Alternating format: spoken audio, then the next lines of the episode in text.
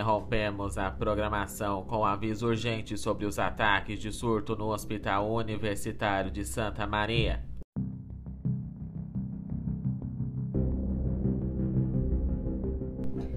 Nossa equipe está na frente do USM, onde o surto generalizado aconteceu. O hospital está interditado nesse momento. Espere! O médico está saindo! Doutor, doutor, o que está acontecendo?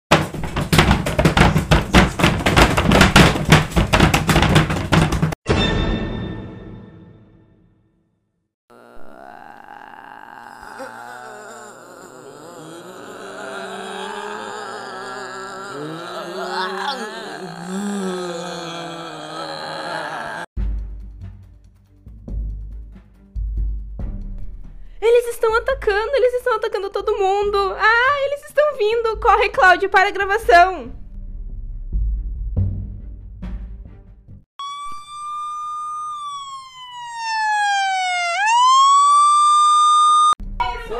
Estou aqui no centro de Santa Maria, onde os cidadãos estão desesperados para fugir da cidade devido ao popularmente chamado Apocalipse Santa Mariense. Oh, você já pegou a van para fugirmos logo? Ah, é, estamos encerrando a transmissão.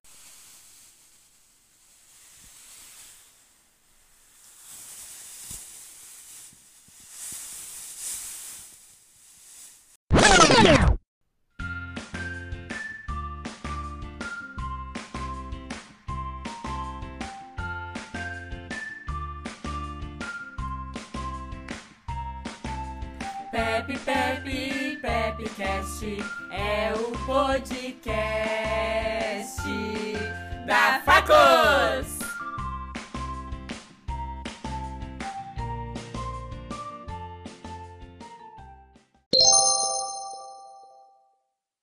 Olá, ouvintes! No programa de hoje, iremos apresentar um episódio sobre radionovelas.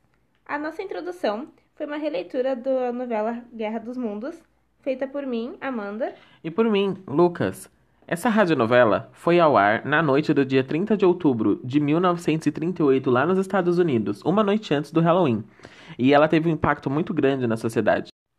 Sim, ela foi muito importante, devido à tamanha audiência que ela conseguiu durante a sua programação. Embora muitas pessoas tenham começado da metade e não entendiam exatamente a temática da radionovela. Exatamente. A temática que se per- perdurou durante uma hora era uma adaptação de um livro do mesmo nome, que se tratava de uma invasão alienígena. E eles traziam bastante veracidade na sua adaptação, porque eles traziam várias reportagens e entrevistas como se estivesse acontecendo realmente o apocalipse das invasões alienígenas. E também tinham questões sonoras, como as naves chegando e ruídos de aliens, do que eles achavam que eram aliens, na, na, na verdade. E a população não sabia muito o que estava acontecendo, principalmente aqueles que pegaram a programação da metade. Então, muitas pessoas de cidades vizinhas acabaram fugindo de suas casas, achando que realmente aquilo estava acontecendo. A primeira radionovela a ir ao ar no Brasil foi Em Busca da Felicidade, que é uma adaptação de um roteiro mexicano. Ela foi ao ar em 12 de julho de 1941 pela Rádio Nacional do Rio de Janeiro e passou pelas manhãs. A produção foi co- coordenada por Leandro Bla- Blanco e foi ao ar durante dois anos. Logo em seguida, ela foi substituída pela adaptação do roteiro cubano chamado O Direito de Nascer. Ela foi ao ar dia 8 de janeiro de 1951 e foi a principal radionovela do Brasil. Ficando no ar durante três anos e possuindo 314 capítulos. Com isso, ela ficou popularmente chamada como O Direito de Encher. E com o grande sucesso das radionovelas brasileiras, surgiu um grande interesse de outras marcas patrocinarem os programas, como a Colgate, que fazia a propaganda nos intervalos da novela Em Busca da Felicidade e inclusive lançou uma edição especial com a imagem dos atores na embalagem. Além da Colgate, a Coca-Cola lançou eh, um programa de rádio chamado Um Milhão de Melodias. Esse programa, de vez em quando, recebia participação especial da, orque- da Orquestra Sinfônica Brasileira.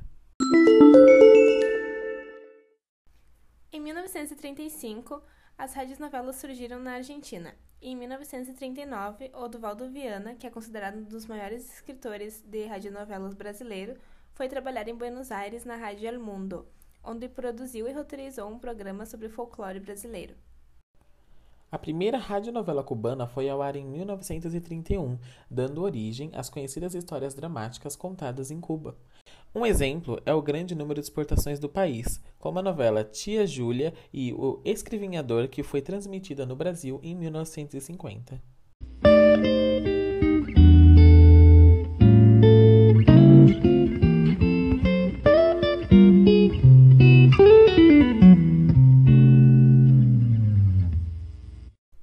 E agora vamos a algumas curiosidades sobre as radionovelas. Começando pelo pedido do governo estadunidense de uma cópia da radionovela Guerra dos Mundos, mas para o que nós não sabemos. Além das radionovelas, também eram transmitidos os radiatros, uma peça teatral apresentada apenas uma vez, uma história por programa, que ocorria na Rádio Nacional todos os sábados no quadro Teatro em Casa.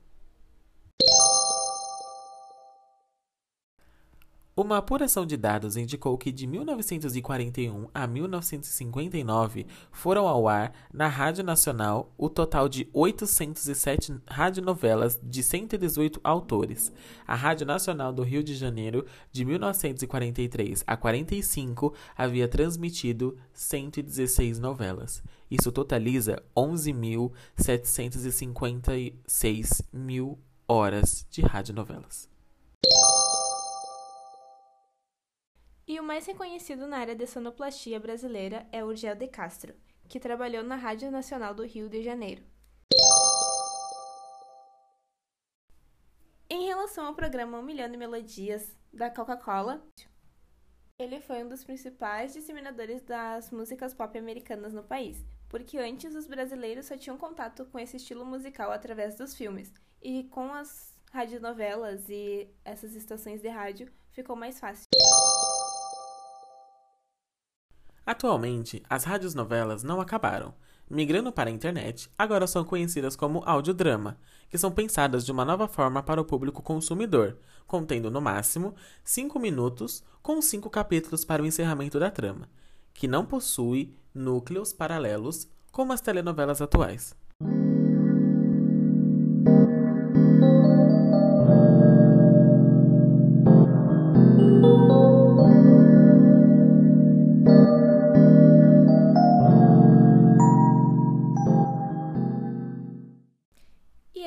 Mais um programa do Pepcast. No episódio de hoje, falamos um pouco sobre as radionovelas tanto no Brasil quanto no mundo. E eu sou Amanda Concolato, aluna de Comunicação Social.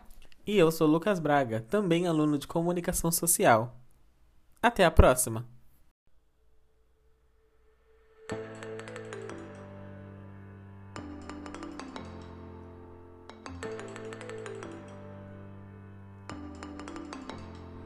Este podcast é um projeto desenvolvido para a disciplina História da Comunicação do curso de Comunicação Social da UFSM.